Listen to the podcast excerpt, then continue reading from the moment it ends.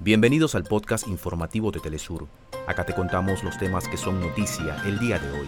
Comenzamos. Oficina del Alto Representante de Naciones Unidas para los Derechos Humanos reconoce disminución del 19% en asesinatos de defensores en Colombia, así como políticas garantistas del gobierno, pero alerta sobre el incremento de las masacres. Denuncian al presidente de Ecuador, a miembros del Ejecutivo y a los mandos policiales por omisión dolosa relacionada con el asesinato del candidato presidencial, Fernando Villavicencio.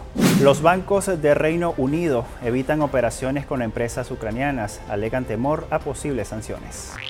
Hasta acá nuestros titulares. Para más información recuerda que puedes ingresar a www.telesurtv.net.